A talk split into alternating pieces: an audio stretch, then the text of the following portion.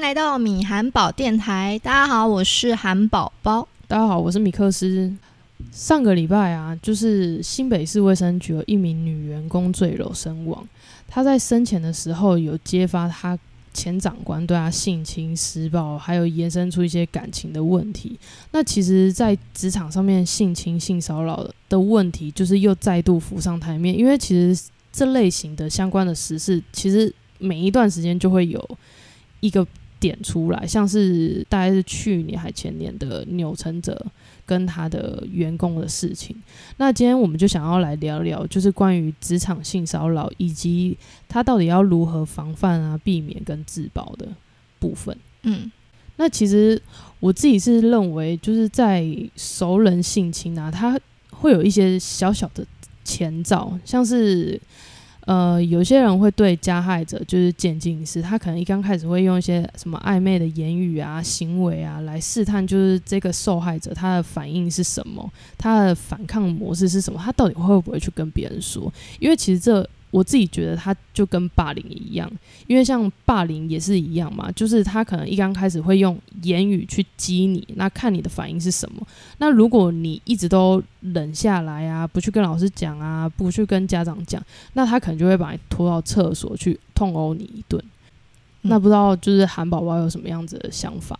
但我觉得应该说，霸凌跟这个又有另外一个差别，是因为性骚扰部分啊，就是嗯台湾、应该也不是台湾啊，全世界应该都都是，如果比较是沙文主义，好啦，这样讲应该会被别人骂。反正就是比较男权的话，嗯、我们都会很容易以为女生说什么不要就是要，嗯然后就像那个什么言情小说啊，很喜欢看什么霸道总裁啊，你可以看那个之前的那一种什么啊偶像剧，很喜欢。其实像嗯。道明寺本身就是啊，星流星花园》里面它其实超暴力的、欸，嗯嗯，但是大家觉得说哦好 man，还有韩剧，韩韩剧里面也是，就是嗯。讲了一副好像很 man 的男生，微微的暴力，然后你不要他，他却不在意你的那个想法，就硬要，你就觉得、嗯。哇好帅哦，然后可能那个回头的那个吻，你就觉得哦好美哦，但你都忽视了一个事情，其实是无无嗯、应该是说他间接可能在催眠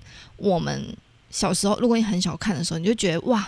这是这这是另一种浪漫，嗯。然后就乱学学一些什么叫女生说不要就是要，嗯。女生说不要就是不要，嗯因为你那个什么啊、那个新闻里面，其实他还有提到说，男方有说就是一直说他们是男女朋友，嗯嗯嗯，他这个讯息上面其实有啊，对，嗯。然后先不讲那个讯息，那讯息之后其实很容易是，呃，那个的产生比较像是他当初的那个房思琪的状态，嗯，也就是说，那这个状态通常会怎么样出现？就是开始有别的语呃声音会说，哎、就是这女生害的，是这女生自己弄的啊，自己这边嗯。他是他一定是色诱老板呐、然后或者是说，哦，她她是还没有拒绝，说不定她很开心，哦，嗯。说不定她还因此就是可以升官啊，可以赚钱啊，可以成为就是可能挤出人家挤下人家的正宫啊之类的。嗯。当这这种负面言语可能出现的时候，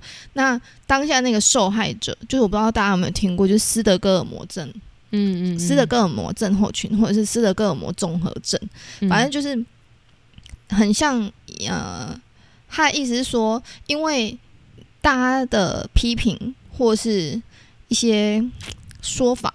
然后开始让这一个被害者也开始不认同自己，嗯所以你要把自己的被害者的角色换掉。那你怎么换？你就变成开始睡，开始催眠自己。好吧，或许当初是真的是我愿意的，嗯嗯嗯，然后瞬间你就不是被害者了，你就会觉得我是正常的，是我愿意做这件事情的。嗯然后你就换了一个角色之后，然后你就跟对方看似和平相处，你忘记你当初其实是受害者这个角度。嗯，这其实像那个，如果有常看 CSI 的人应该就会知道，或 BAU 啊，那个 Criminal、Criminal Minds，对这两部剧都比较久一点嘛。对啊。然后嗯里面、我不知道你有没有记得有一一个就是被绑架的，嗯然后结果那个小朋友竟然叫那个绑架他的人叫 Daily，、欸、嗯，然后因为他已经不断的在说服他。但但其实小朋友可能是他真的以为他是 Daily，这是另外一回事。嗯我记得 CSR 有一集就是那一个女生已经真的以为自己是爱上那个人的，他是第一号被绑架的人。嗯然后就是因为在这样创伤之后，他就变成是最听话，跟就以为他他是爱上对方的。他是不是也好像后来成为共犯，帮对忙绑架？没错，嗯就是那一集。嗯对，所以就是大家说，呃，因为有些人针对这个那个社会事件，他就有说他不懂为什么那女生如果她是受害的话，她可以跑啊，嗯，她为什么最后还要继续跟那个男生在一起？嗯但其实这是一个很很复杂的一个心理状态。你看他一爆发之后，大部分还是说什么，就可能说，诶，他是不是穿的比较露？他是不是嗯怎样？就开始公审受害者？对，就公审受害者。所以嗯其实如果他本身知道可能会这状况出现出现的话，嗯他就会更害怕，然后可能因为害怕之后，害怕、忧郁或焦虑什么的时候，你有时候候会想要去篡改你自己的记忆，嗯然后你就会开始有点进一步，可能就会有点现实跟那个不是很清楚，现实跟嗯想象的状态。对啊，因为我觉得有时候。呃，除了就是讲完之后，那当下就是这职场给你的感觉，另外一个就是你很怕，你很害怕别人的眼光会出现对你藐视或什么。像是《The Morning Show》，就我有去上网查一下，它是去年的影集，然后它里面有一个小职员也也是被一个男主管就是算性侵吧，嗯对，然后我就去爬了一下，就既然有人说汉娜她不允许的话，她为什么要默许这样子的行为？她应该要说不，她应该要叫停。，The Morning Show 呢，它基本上台台湾应该叫什么晨间直播秀吧。嗯反正呢，就是它是一个早上的，有点像早安新闻的概念。然后它是一男一女的节的主持，那已经维持了十五年了。然后所以那个男生大概是五十岁吧，然后就是非常的风度翩翩啊，所以很多人很喜欢他。女生大概也是这个年纪，女主播也是这个年纪。Anyway，反正在第一集的时候呢，就是在这个男主播就被爆出说他在呃新闻台里面，反正就是各种性骚扰、性侵犯他的女同事们，然后因此被撤掉、被裁掉。嗯然后接下来就延伸一系列说，呃，整件事情到底是怎样发生？因为我觉得这也是大部分的民众看到这种新闻的时候的第一混乱的地方，是因为他坚信那个男主播相信他真的打从心里不觉得自己有错。嗯你有发现，在看整部戏，那个 Mitch 一直强调说这是 consensual 的，这是你我同意这么做的，嗯没有人不开心。从来不觉得他自己是性侵犯。对这个秀这个节目，就是从这边开头，然后到后来他们找来了另一个来替补他的人，是一个女性。叫 Bradley，他是一个很正义勇为的，他有话就说，嗯她觉得这是记者该做的，不管是黑是白，他要报道事实，嗯而不应该有任何的偏见。嗯，然后不应该屈服在什么权威底下之类的。嗯所以就因为这样，他透过不同的访问，然后也展开了这一系列的，呃，到最后就是整个企业、整个电视台的这一部分的性丑闻。这部剧大概是在在演这些，嗯嗯嗯，蛮推荐大家可以去看的，因为其实这里面你不光可以看到那些待很久的人，他们如何看待这件事情，他们如何默许了这件事情，同时你也可以发现，就是有许多的小职员，他可能在无意之中，他得到一个这样子的讯息，甚至是有一些旁观者，嗯，就是他们。他们可能也没办法替他伸张正义，因为其实像卫生局女员工这件事情啊，我在 Twitter 上面就看到蛮多，就是会说嗯啊，那他同同事怎么会没有去发现这件事情？他同事怎么不帮他讲这件事情？呃，我就是蛮好奇啊，就是如果遇到这件事情，到底有多少人可以说话？当你今天说了，你要么你的你的位置不保，那另外一个可能，假如这个女员工他们是情投意合，那又该怎么办？这就很尴尬。所以我觉得那个对，这非常的尴尬、啊。The Morning Show 刚好演出这一个部分，就是另外那一对啊，对，央央口还是什么，嗯。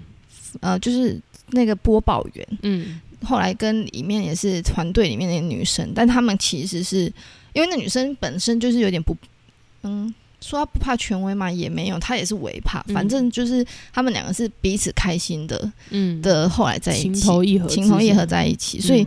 反而反而这边就很尴尬的点是 Hannah 去那个 report 这件事情，去指指发这件事情，嗯然后变成他们要正视这件问这件事这件这个问题嗯这样子。但后来就是彼此的理念不一样，所以反而还是分手了。但、嗯但 anyway，就是 Hannah 也是出于帮助他们，嗯，他也担心，因为他自己是受害者，所以他可能看到这样的状况的时候，他的直觉会是这个女生可能也有受害的可能，所以他当初没有人对他投出那个救命对，没有人对他伸出援手，所以他遇到这件事情的时候，他可能会期待成为自己，诶、他可能会期待自己成为当初有这么一个人物的出来帮他，嗯，所以他就成为那个帮这一个人嗯。的那个人，所以就是他去做这件事情。嗯但其实这真的很尴尬。其实我要分享一个，有一个面试官，嗯然后反正他就是来 interview 完呢，嗯他就是会给他一些建议，就是额外给这一个女的女女的去面试的人一些建议。嗯那后来是怎样，我也不确定，可能发现自己有有一些共同议题，嗯然后最后他们结婚了。这其实微微算了，因为因为就是权威，嗯对他而言，找工作的人、企业的主管对他而言，就是很想要巴结的一个、一个角色，所以其实这不是非常专业的行为。嗯，但他们最后结婚了，所以我相信他们一定是真爱。嗯只是前面真的很容易让人言耳语。嗯，因为如果他今天没有结婚的话，那他其实这个行为其实是蛮变态的。这其实真的是有点变态啊！对啊，因为因为如果对方他没有那个意思，因为当然我不不确定后续发展怎么样啦。但是如果以这件这件事情来说的话，就是呃，有点像是你怎么能用你的权利去做这件事情？对啊，嗯所以就是也这边提醒一下，因为我自己有遇过，嗯但他就真的是纯属说，哎、还好嘛，或什么之类的。因为嗯其实脸书很好找，嗯，尤其如果你为了某个领域可能认真很久，其实你会有一些 mutual friends，所以嗯不难找到你。嗯。然后那时候我真的也没有多想，但我也没事啊，就是他他真的是出自好意，当然还是有人是出自好意，嗯。但我觉得这行为还是非常的，就是要提醒女生说，因为因为我觉得他可能是不是好意，那时候我不是那么的在意的原因，是因为他没有约我出去，嗯。所以我觉得好 safe，就是在线上可以聊一下嗯，，OK。但那个例子是另外的，就是他们约出去、嗯 anyway 是另外一件事情。对对对对，可能他们的面试过程真的聊得很开心吧，哦这部分我就不清楚了，没有去细问。又或者是刚好是对方的菜。对啊，彼此都是对方的菜，所以这部分难说嗯难说。我也蛮好奇，就是像这样子的状况啊，就是你真的很难。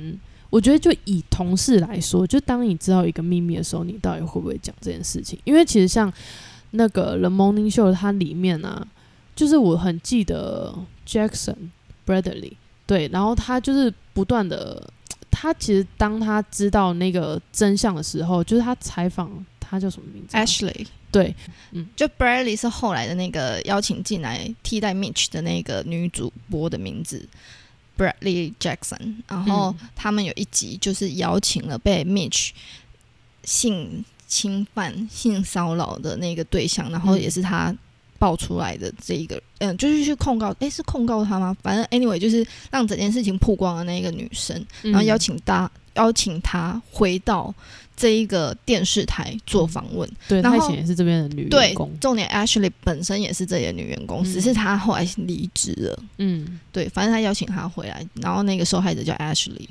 对。然后后来那个 Bradley 他采访完之后，他就去问了 Alex 嗯说、Alex 元老级的那个女主播，好，元老级的女主播，好，然后他就问他说你：“知请问，不知情？对对对，你你事先知知不知情？嗯嗯，其实我觉得这句话有点尴尬，因为如果换套用在今天，可能我们任何一个人在职场上面的时候，这真的很难，除非他对你喊救命，对啊，对，而且即即便他对你喊救命，你也要去思考一下，你到底要怎么帮助他。因为其实有时候真的是，你就你刚刚所说的那个面试官那件事情嘛，你从一个旁观者，你觉得这个面试官在性侵这个应征者，可性是骚扰没有性侵，哦，对，性骚扰这个应征者，可是如果应征者他是对方刚好也是他的菜呢？对，那如果我觉得今天在职场上面也是一样，就是大家都笑得很开心，可是你真的不知道说这件事情背后的原因到底是什么。如果你今天知道了这件事情，你敢跟那个受害者问他说：“诶，你是不是怎么了吗我觉得可以啊，应该是说不能跟别人说，但他至少可以去关心他。？”嗯，那哪一种的关心就是会比较不伤害这个人的自尊心？因为其实我觉得受害者他他某种程度他的心里面应该是受伤的。我觉得很难去假设啊，毕竟自己不是那个情境下，可能应该会至少会问说，就是你需要帮忙吗？就是如果你有很难以开口，我可以协助你或什么之类的。一种是说，就是让他知道说你真的很痛苦或一些状况的时候，你可以跟我分享，嗯你可以跟我讲。但前提是，我觉得你要是够值得被信任的人，才能讲这一句话。然后，同时你可能比较不会觉得让别人觉得你你是在挖八卦的，谈对对，其实害害怕的是你在挖八卦。然后同时嗯第二个，我觉得你不一定要直接出手救他，但是你可以提供他让他救他自己的方式，嗯。例如说可以怎么做，嗯。你可以去跟谁聊，嗯。你可以去做什么样的呃财政或者是怎样的、嗯。呃保护自己的方式。嗯，对啊，因为我觉得这件事情其实是还蛮重要的，因为你要先知道方法，你才有办法对他伸出援手，不然他可能跟你讲完，我我觉得通常可能讲出来会比较好一点啊，但是有时候是。这个人他有没有办法信任你？我觉得这蛮重要的，因为如果他随便跟别人说的话，很有可能就是他今天就被出卖，然后他就开始受到就是异样的眼光。因为其实，在《The Morning Show》里面，Mitch 对哪一些人性骚扰、性侵，呃，性他们可能不知道性侵的，但是他们可能知道说现在 Mitch 看上的是谁。对，那其实默许了这件事情之后，其实也就没有人在关心那一些女员工们。嗯对啊，但但像一开始 Hannah 也有也有尝试救自己啊，她不是去找那个就是嗯呃电视的高层 Fred，然后就跟他说这一件状况，结果 Fred 他就是这个呃电视的高层为了压这件事情升他官，然后他嗯就变得安静了。嗯然后这整件事情竟然让那个 Mitch 就是那个禽兽觉得说我在帮他，你看就是因为我这样，你跟我这样的关系，你才有机会升官升这么快。嗯，而且他甚至会觉得你是利用我来帮你升官的这个机会，这真的很扯。你欠我一个人情。对啊，所以其实应该是说，嗯、因为有些人会觉得说，会帮对方找借口，就说他可能怎样，就帮呃侵犯你的人找借口，但嗯其实没有，他们打从心里从来不觉得自己是错的。嗯真的看看你的 Morning Show 这个真的是超有感的，就是。Mitch 到一从一开始还没一直强调说，那女生说什么，她她就是多开心什么之类的，嗯有这样子的的关系，然后他一直跟他的律师说，就是 consensual，这是大家情投意合，真的是嗯情投意合，他又没有说不。然后这个嗯我觉得可以呼应一下，就是、呃、加害者啊，他总嗯会告诉自己说，或者是他会跟别人说，他也没有太挣扎、啊，他只是半推半就，说不定他真的很想要，只是不好意思而已。然后民众很可能就会因此也觉得说，哎，对啊，他为什么他的他已经这么大了，他为什么不会选择离开？为什么没有把他推开？他还揍他啊，然后逃离这边啊？但我觉得我不确定大家有没有被就是抢劫过的那个经验，因为那时候是我朋友跟我分享的，他说他看起来很聪明哦，然后看起来很机灵的那一种，嗯是一个女生。然后她有一次被就是拿着包包在路上被抢的时候，她当下才发现新闻上说的是真的，就是她被抢劫的当下是惊吓、吓傻，嗯。她完全忘记有别的选择可以做。嗯。对，所以他说他当下真的是吓傻，然后开始哭，然后就不知道要干嘛。嗯。对，所以应该是说大家会给这些建议，都是因为我们没有在那个状态底下，嗯。你不知道那个，因为侵犯者除了你熟悉，第二他是一个有权威的人，你会不会怕他？对你会不会瞬间有点像你脑袋里面的一些走马灯？你走的可能是你的事业职业的灯，嗯就是说完了，我如果 say no，我会不会嗯就扯就是居居了？嗯所以像这个状况也有发生在那个啊，呃，也有人举过是发生在大学好了，你读嗯硕士，然后你的教授。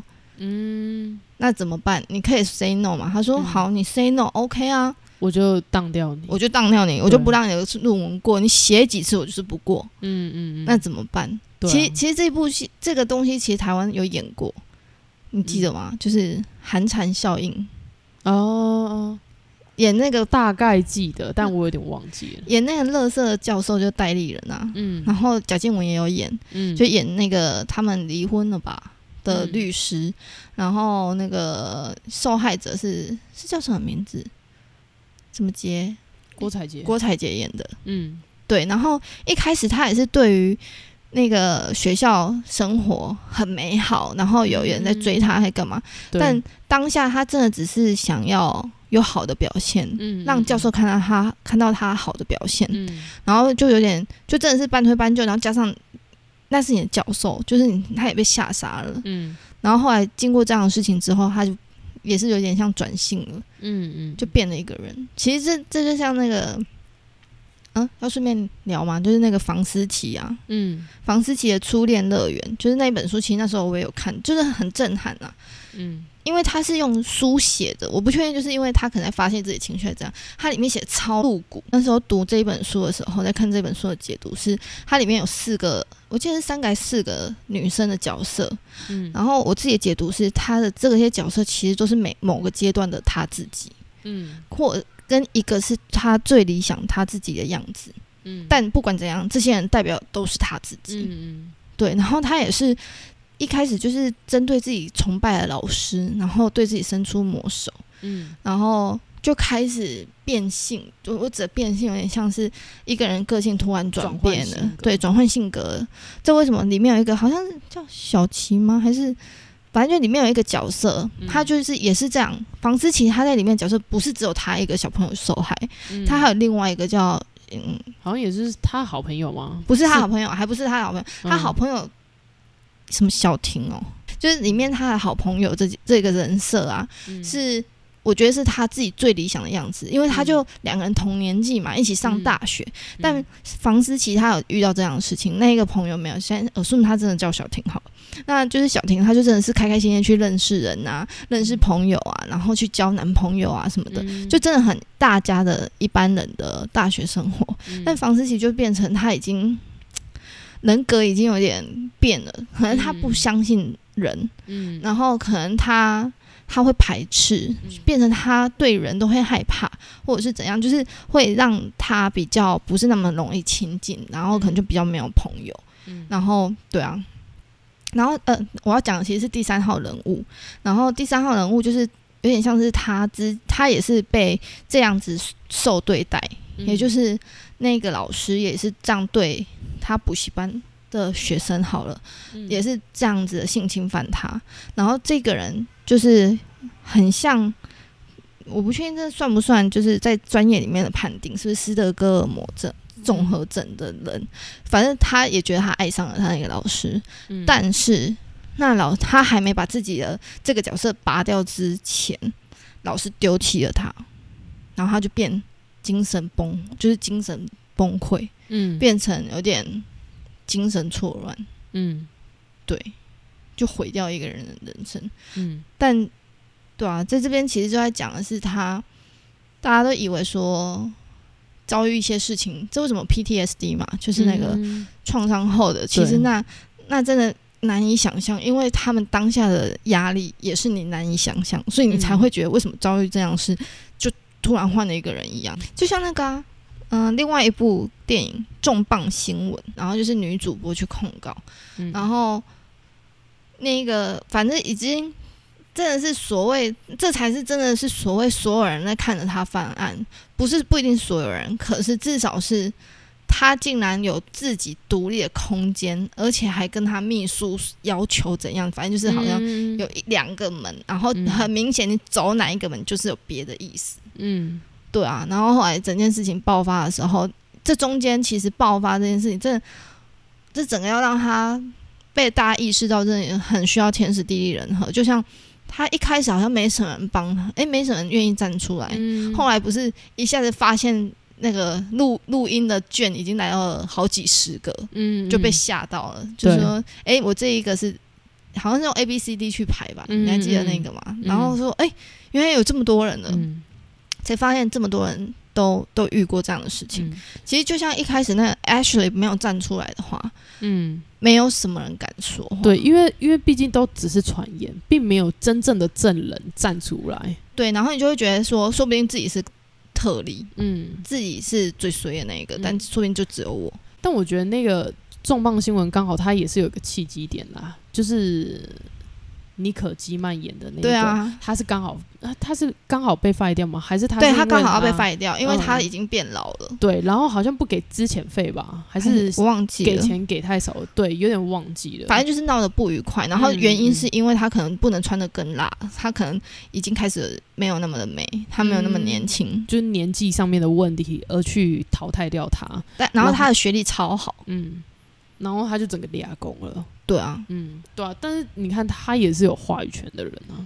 对啊，还是有话语权。但是其实当初即使再有话语权的人，当我就看这部片真的很需要看，很很建议去看，是因为即使再有话语权的话语权的人，也不一定，毕竟他他面对的是一个很大的龙头。嗯，所以当初没有律师敢接，不是找了一个很特别，就是比较小的律师，嗯嗯嗯，然后对，然后他一开始也是要有谁开始愿意去发声去做这件事情，因为你加上如果你不没有一个比较大牌的出来的时候，其他人也觉得真的吗？说不定，嗯说不定就是就像罗志祥事件那时候，嗯，就是你是不是来蹭热点的？对啊对啊，对啊，嗯所以这整个事件真的很需要天时地利人和。职场性侵要讲重磅新闻的那一个点，嗯就是他很明显的跟你说，你帮我做一些事，嗯嗯，做一些行为你就可以怎样？你下一个主播台就是你。嗯，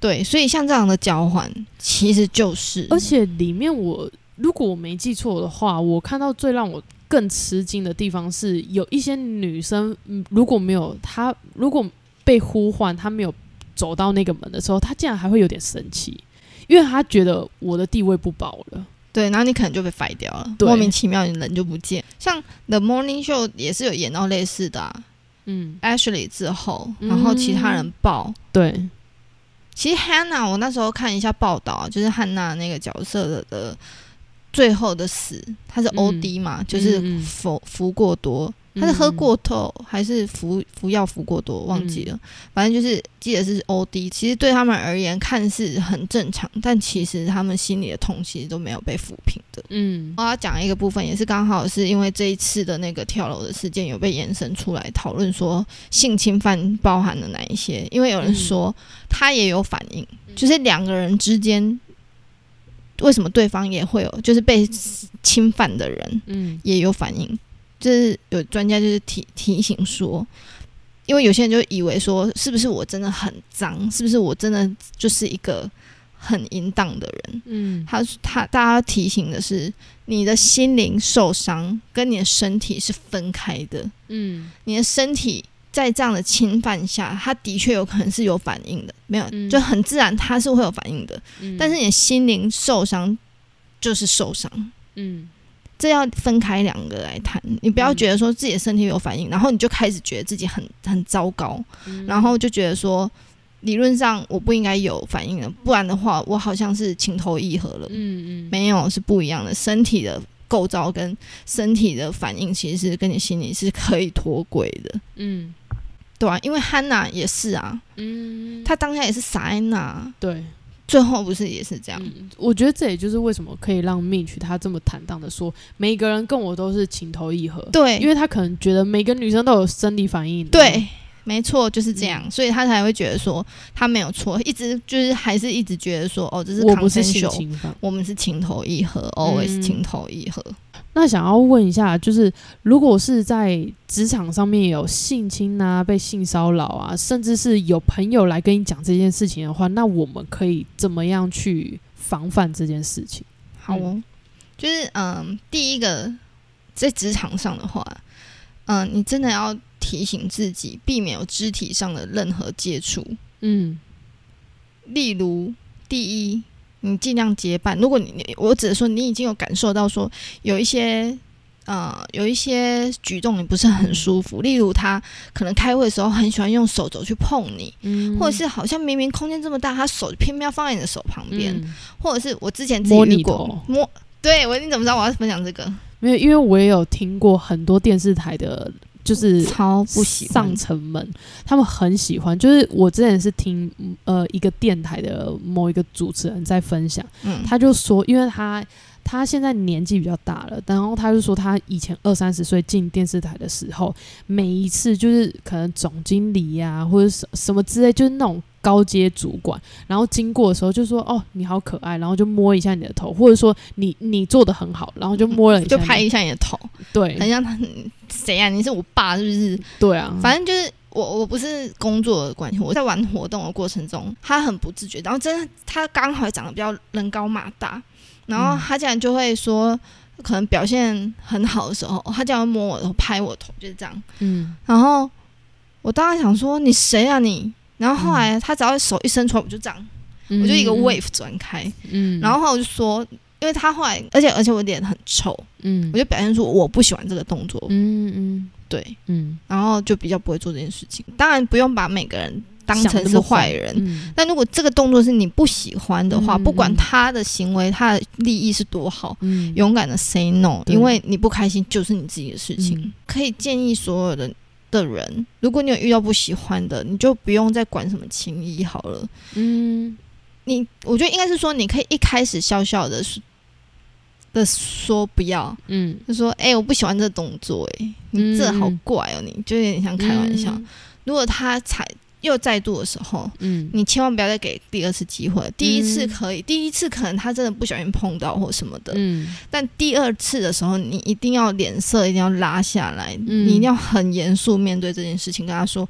我不是很喜欢你这个动作，同时不要成为那个旁观者，同时也是制止这个风气的。嗯就是我觉得职场上有时候可能有一些部门好了就是特定的部门的话，他们可能会觉得拉近距离的方式讲黄色笑话。嗯嗯，如果你真的不舒服的话，你不要加入，嗯也不要笑，你一定要表现出不好笑。这到底有什么好笑？你一旦笑，他就觉得你是其中一员，然后他就觉得你可以接受。所以，如果你要避免这件事情的时候，就真的要表现出不好笑。有心人是可以无止境的在解释你的行为，嗯，就像对《嗯 The Morning Show》里面 Mitch 也讲一样的话。嗯他说：“我身为一个主管，我叫你一个小助理，你什么都不是。我邀请你到我房间，你期待会有什么事情？难道真的去谈工作而已吗？你不会知道说要会有奇怪的事发生吗？是你选择知道这件事情之后，你还进来、欸，所以在嗯当下开门，你就已经做了你的决定。嗯，他就跟 Hannah 讲这样的话，嗯，但其实 Hannah 当下是不知道的对，所以如果耳闻比较不是那么检点，应该说行为不是很好，比较容易有一些动作的人风评不好风评不好，对对对，风评不好的人，你真的要特别的小心。嗯对，所以回归到就是刚刚讲的，避免肢体接触，所以像是结伴的行为，然后就像第二个保持距离，也就是嗯尤其是针对风评不好的人，你就不要再觉得说哦，他可能不会这样对我，不，嗯你能多一点防心都是好的。嗯然后第三个，就像我们刚刚讨论的，表达出你的想法，不开心你就脸臭给他看，没关系。嗯对，因为专业就是专业，然后不舒服的事情跟专业无关的那就是对。那第四个是自主收集，如果真的有点超过，你要真的学会自主去收集。然后我觉得这边想要提醒大家很重要一个点，你一定要懂得拒绝。你可能会说、不行，这是我工作怎么办？你一定要告诉自己，工作真的是一时的，人生是一辈子的。嗯，因为很多人因为这样的事情发生后，真的是你心理阴影会很重，然后你可能你个人的性格全部都改了。嗯好，然后还有第二个就是，我也要提醒大家，就是那个在职场上，如果这样子的状况发生啊，不要帮对方找借口。嗯，最常有人说，哦，他就只是开玩笑啊，他就不小心碰到。像那时候我们在找资料的时候，二零一七年的时候啊，劳动部在电话民调抽样在四千名的劳工，嗯然后有八成的人是说他不会隐，就就是不会申诉，他其实会隐忍。然后这部分他是写到说，他里面会有五十二 percent 的人觉得对方应该只是在开玩笑而已。虽然我觉得不舒服，但他应该只是开玩笑而已，嗯就会帮对方找借口。借口，嗯然后十二点五 percent 的人是他怕丢工作，嗯然后另外有十二点五 percent 的人是怕别人闲言闲语。其实，在 The Morning Show 都看到一样的状况。嗯然后七点多的人，当然是他，他是指不知道申诉的管道。嗯对，所以来到最后一点，想要跟大家分享的是，就是所以你真的遇到这些状况的时候，你该怎么办？如果你是在企业里面的时候，记得要跟雇主或者是人资部门、管理部门提出申诉。其实现在有要求是说，当你的公司在三十人以上，嗯政府是有要求说，你要定定说，如果有这种性性骚扰状况，你要怎么惩戒？嗯你需要把这定出来。嗯，然后第二个当然是有一些比较真的是侵犯的的一些举动的时候，可以直接跟警察局是提出告诉的。嗯对对，因为其实这个是性骚扰防治法，然后甚至是刑法，这些都是可以可以去治这些人的。嗯但前提你一定要收收证，收证方案无非能够录音，录音是最好。嗯那第二个就是能不能找到有人帮你作证，嗯人证是最好的。嗯对啊，所以就透过这样的方式。那如果你觉得说，嗯，还当然还有最后一个 solution 离职，嗯，但不要姑息。就是如果你可以做一些事情，不是说你要告完他之后，你还要硬要还要留在公司，你要不要留在公司是你的选择。嗯但意思说，为什么不要马上跳到离职，是因为你你的一个举动可能会避免下一个受害者出现。嗯。对，然后再加上是，如果你你遇到这个状况，你就是在模糊不清的时候，你不太确定说，诶，所以我到底是有没有被性骚扰，到底有没有成立？嗯。我这边分享一个，就是聊，其实有一些基金会可以帮助你去沟通，然后听你的状况，然后去给建议，像是那个妇女薪资金基金会，嗯。然后还有现代妇女基金会，嗯。他们就甚至有那种性骚扰咨询的专线，嗯。跟那个约时间，嗯。约时间可以转，就是聊聊这样子。嗯。对，所以我觉得这些东西真的很重要，大家应该要知道。嗯，我最后再补充一个，就是我觉得如果真的被性侵的时候，赶快去搜证，哦，就是直接冲到警察局，因为我我听过蛮多，有一些人会因为觉得自己很脏。洗澡，对，赶快去洗澡。但是其实很多证据，就是其实在看 CSI 或看 BAU，对，很多人都会去洗澡。可是你洗完澡之后，你并没有任何的证据指向就是这个人做的。对啊对，然后他，DNA 什么就被洗掉、啊，对对对对，他可以做任何的，就是脱节。对啊，嗯，所以的确，如果你已经真的是被性侵犯、性侵这件事情的话，嗯真的记得就是要采证。所以嗯嗯刚刚米克斯讲也是一个方式。好，今天的节目就到这边。那欢迎，如果你有什么样子的想法，或者是你想听什么议题，也可以在底下留言给我们哦。那我们今天就到这边喽。好，谢谢大家，我们下次见，拜拜，拜拜。